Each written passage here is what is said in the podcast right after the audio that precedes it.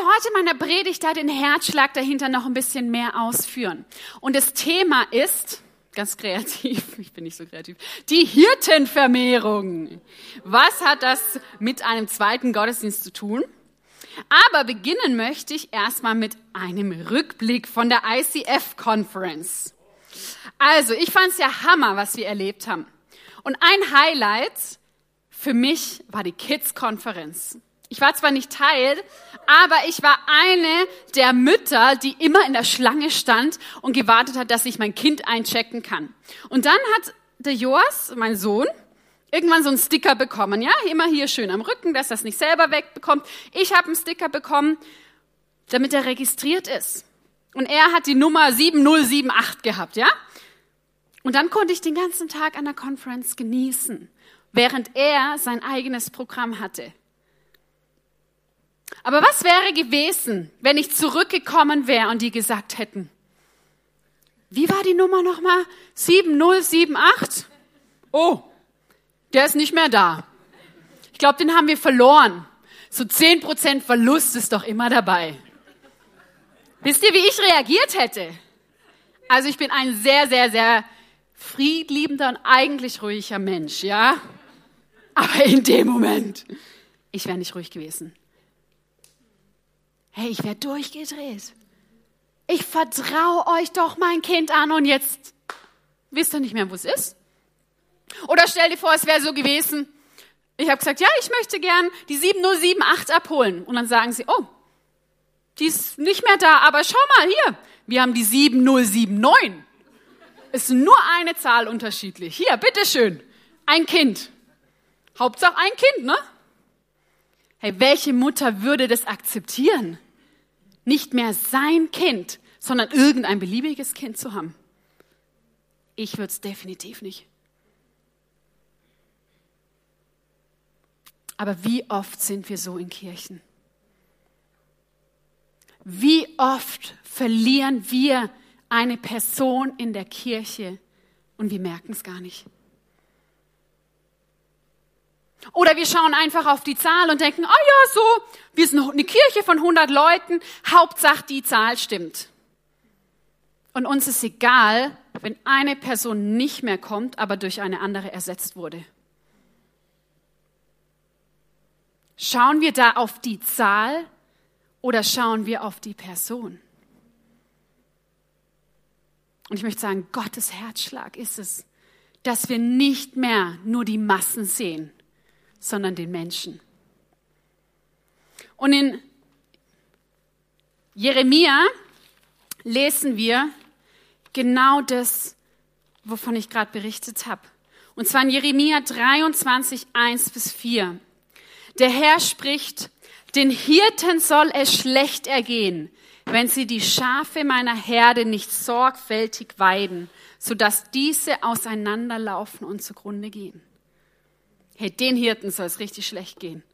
Deshalb spricht der Herr, der Gott Israels, über die Führer des Volkes, die mein Volk weiden. Ihr seid es. Ihr habt meine Schafe zerstreut und auseinandergejagt, anstatt sorgfältig auf sie zu achten. Aus diesem Grund werde ich euch für alle eure bösen Taten zur Rechenschaft ziehen. Die aber, die von meiner Herde übrig geblieben sind, will ich wieder zusammenbringen. Aus allen Ländern der Erde, in die ich sie vertrieben habe, will ich sie wieder in ihre vertraute Heimat zurückführen.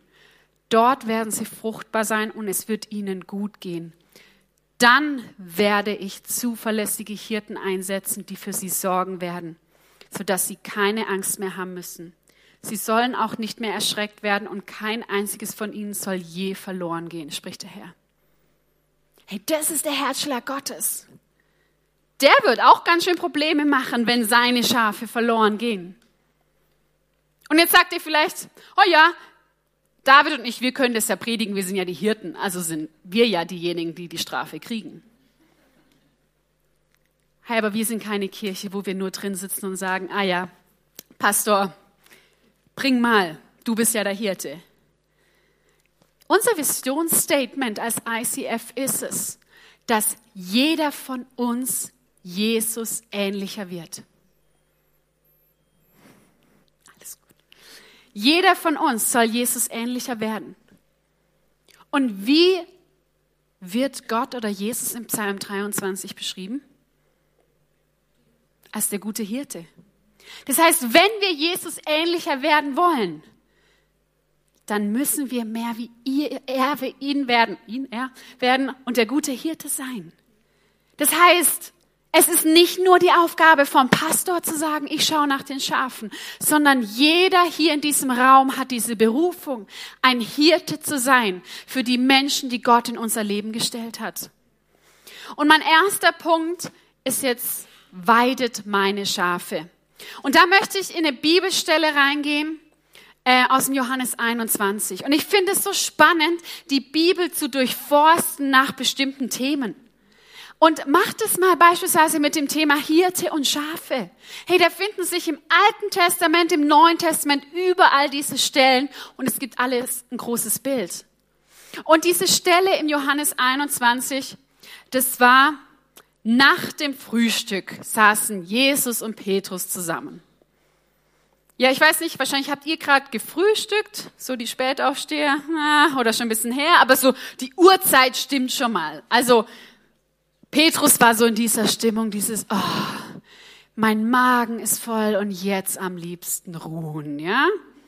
Und dann kommt Jesus mit einer Frage und er fragt, Simon, Sohn des Johannes, liebst du mich mehr als die anderen? Und Petrus denkt, boah, puh, die Frage, die kann ich ja wenigstens noch beantworten. Jesus, natürlich liebe ich dich. Und Jesu Antwort darauf ist, dann weide meine Schafe. Und Jesus fragt ein zweites Mal, Jesus wiederholte die Frage, Simon, Sohn des Johannes, liebst du mich?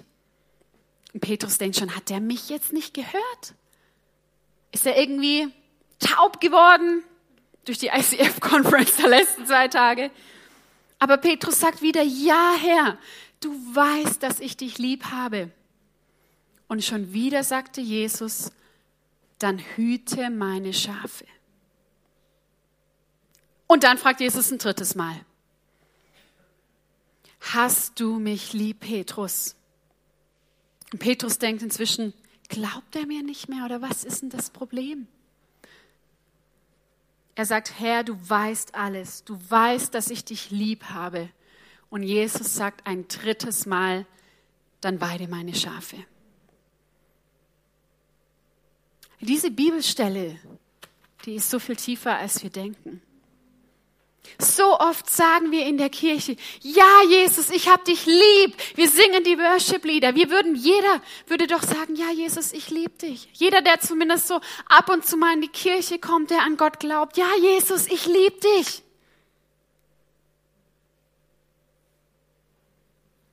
Und dann sagt Jesus, ja, ihr liebt mich, dann weidet meine Schafe. Das heißt, für Jesus ist Liebe gleich Schafe weiden. Mit anderen Worten, Liebe bedeutet für Jesus, wenn du mich lieb hast, dann kümmerst du dich um die Menschen in deinem Umfeld. Dann schaust du, dass niemand verloren geht. Dann schaust du, dass keiner ist, der gerade der leidet und allein dasteht. Dass keiner einsam ist. Das ist die Liebessprache Jesu. Hey, ist uns das bewusst? Oder mit anderen Worten, wenn wir uns nicht um die Menschen kümmern, die Gott uns anvertraut hat, dann lieben wir Jesus nicht. Das ist ein hartes Statement. Hä? Hey, wie krass ist es? Und wisst ihr was, warum ich das so krass finde? Jesus fragt nicht, findest du toll die Werke, die ich tue? Findest du toll den Weg, den ich gehe? Sondern liebst du mein Herz, fragt Jesus. Lieben wir Jesu Herz? Und daran sehen wir, schauen wir bei Jesus immer nur auf seine Hände, das, was er tut, Jesus fragt nicht, liebst du meine Taten? Liebst du meine Wunder? Liebst du, was ich tun kann? Oder liebst du, wohin ich gehe? Sondern er sagt, liebst du mich, mein Herz? Weil wenn du mich und mein Herz liebst, dann wirst du sehen, was in meinem Herzen ist. Und das sind seine Schafe in seinem Herzen. Hey, wenn wir auf unser Blick auf Jesu Herz richten, dann sehen wir, dass seine größte Liebe du bist und die Person rechts und links von dir.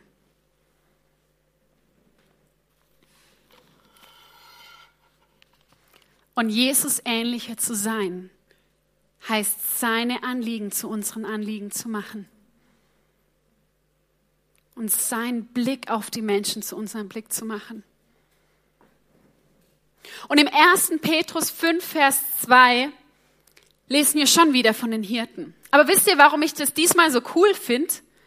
Weil dieser Petrus, der den Auftrag von Jesus bekommen hat, hat ihn umgesetzt, hat ihn angenommen und weist jetzt andere an, das zu tun. Er schreibt, sorgt gut für die Herde Gottes, die euch anvertraut ist. Hütet sie gern und nicht widerwillig, sondern wie Gott es will. Kümmert euch nicht um sie, um euch Vorteile zu verschaffen, sondern weil ihr Gott gerne dienen wollt. Hey, Petrus hat Ja gesagt zur Liebe, aber auch zum Schafe weiden, sag ich mal, machen wir das auch. Überleg mal, wen Gott dir anvertraut hat. Es sind zum einen, ja, es sind die Menschen, die hier reinkommen. Merken wir überhaupt, wenn jemand nicht mehr kommt?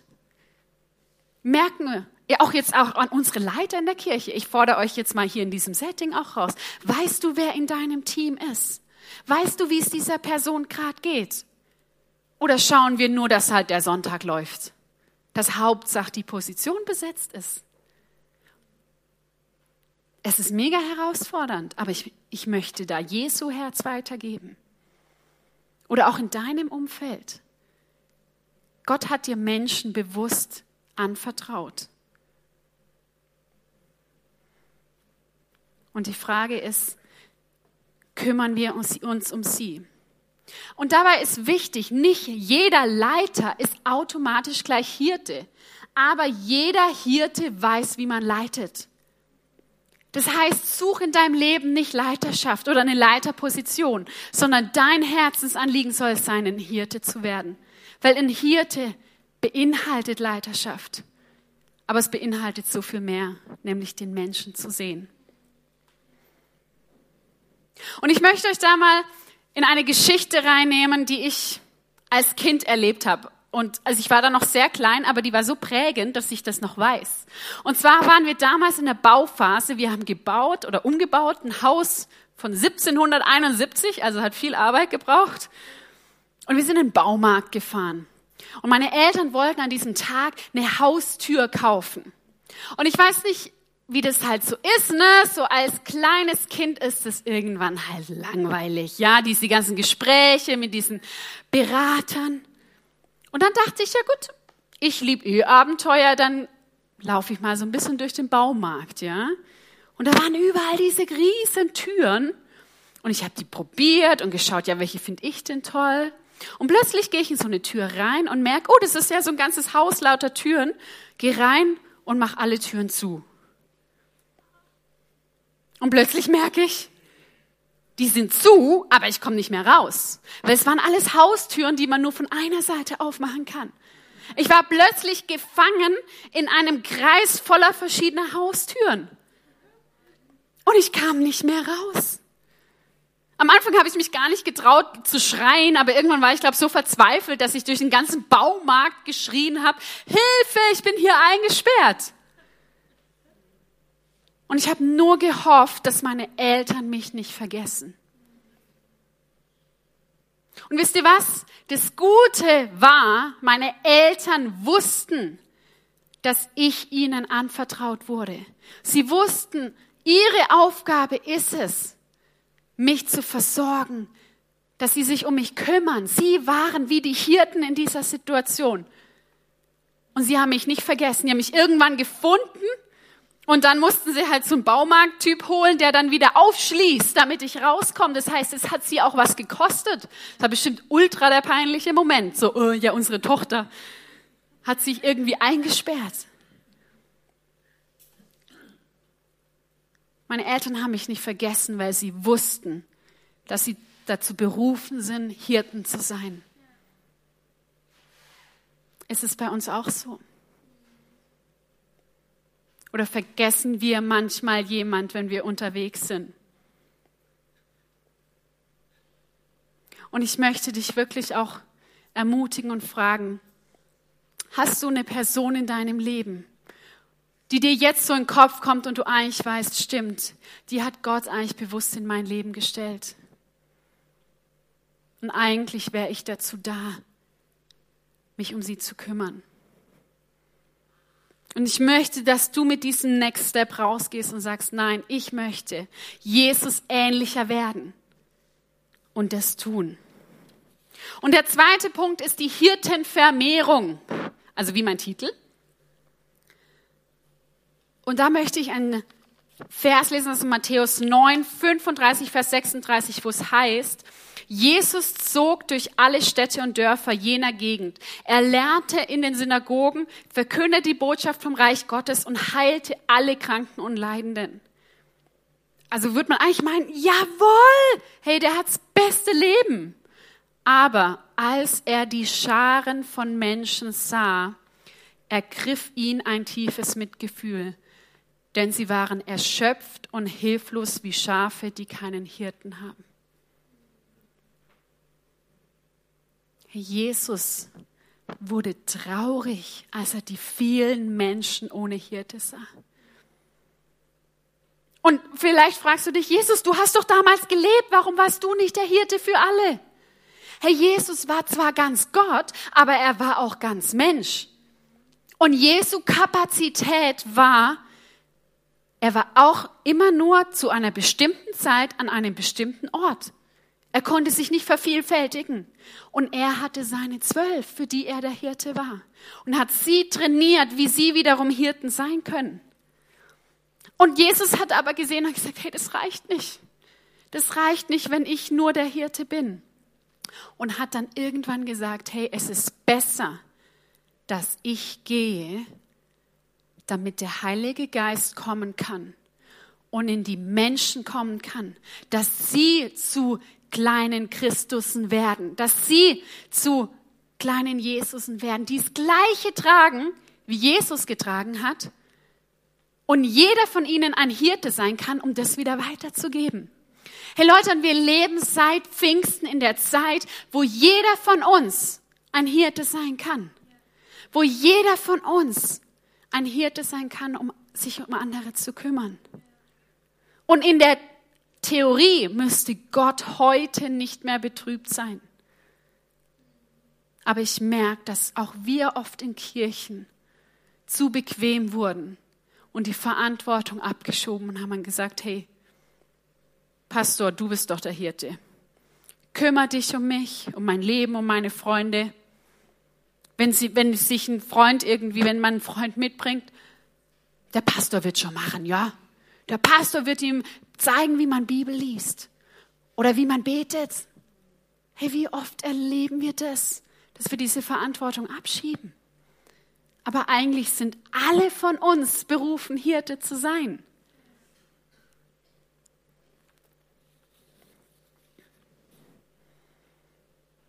Und auch wenn du heute das erste Mal da bist, möchte ich dir sagen, hey, mein tiefster Wunsch ist, dass du erfahren darfst, dass wir eine Kirche sind, wo du zählst. Nicht als eine Zahl, sondern mit deinem Namen, mit deiner Geschichte und mit deiner Person. Wir wollen auf dich aufpassen. Wir wollen dich kennenlernen. Und ich verstehe es. Was kümmert dich unsere Vision, wenn wir uns nicht um dich kümmern? Leute, was kümmert es Menschen, sich um unsere Visionen Gedanken zu machen, wenn wir uns nicht um sie kümmern. Als allererstes müssen wir uns um die Menschen kümmern, dass sie die gleiche Vision haben können. Und die dritte Frage oder der dritte Punkt ist, ja, wie schaffen wir das überhaupt? Wie, ist, wie schaffen es neue Personen, Teil einer Herde zu werden? Oder wie schaffen es Leute, die dabei sind, Hirten zu werden? Und das ist Aufmerksamkeit durch Anwesenheit. Hey, wir haben so oft Leute, die sagen, oh, ich, ich finde in dieser Kirche vielleicht keinen Anschluss oder niemand sieht mich. Und dann frage ich immer, ja, bist du anwesend? Gibst du uns die Chance, dass wir dich überhaupt sehen können? Bist du bereit, auch mal dein Herz zu öffnen und zu sagen, wo es dir gerade schwerfällt, damit wir für dich beten können? Hey, wir wollen dir Aufmerksamkeit schenken, aber dafür brauchen wir deine Anwesenheit. Das heißt, wenn du das als deine Kirche machen möchtest, dann möchte ich dich ermutigen, anwesend zu sein. Am Sonntag oder auch an den Kleingruppen oder bei sonstigen Aktivitäten. Aber auch die Leute, die sagen, ja, ich will dieser Hirte sein, aber wie mache ich das? Dann sage ich auch, sei anwesend. Warum? Weil wenn du aufmerksam bist, wirst du plötzlich Menschen sehen. Du wirst plötzlich, wenn du mit offenen Augen hier reinläufst oder in deinen Arbeitsplatz läufst oder in, wenn du deine Kinder in den Kindergarten bringst oder sonst wie, wenn du, du wirst plötzlich Menschen sehen, wenn du aufmerksam bist und anwesend bist an dem Ort, wo Gott dich hingestellt hat. Also du, du kannst ein Hirte werden, indem du aufmerksam bist durch Anwesenheit. Und mein Wunsch als Kirche ist es nicht, dass wir eine Megachurch werden. Wir werden groß werden, ich bin davon überzeugt, weil alles Gesunde wächst. Aber ich wünsche mir, dass die Gemeinde so persönlich und so nahbar und so klein sich anfühlt wie kein anderer Ort. Weil das der Ort ist, wo kein Mensch dich so gut kennt. Und wir haben hier ein Schaubild, wie wir sagen, ähm, wie wir Kirche bauen wollen. Ja, wir wollen groß werden, weil wir haben auch am Anfang gehört, es ist Gottes tiefster Wunsch, dass die Menschen Jesus kennenlernen. Aber je größer wir werden, desto kleiner müssen wir werden desto persönlicher. Und dafür haben wir unter anderem auch Kleingruppen. Das ist der Ort, wo wir unter der Woche zusammenkommen und unser Leben teilen, wo wir Freundschaften leben. Hey, und ich liebe Kleingruppen. Weil dort kann ich so offen sein wie wahrscheinlich an keinem anderen Ort. Und ich möchte dich auch ermutigen, wenn du in keiner Kleingruppe bist, such dir so einen Ort, dass wir dich kennenlernen dürfen.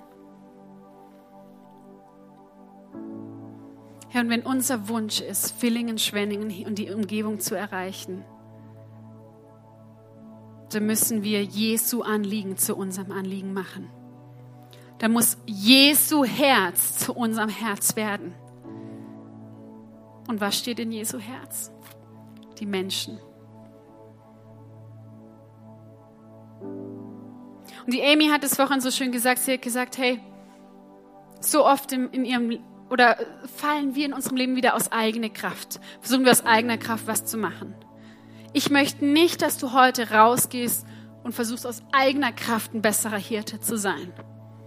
Weil wisst ihr, wie die, die Be Bewegung oder diese Pfeilrichtung da in dieser Geschichte war?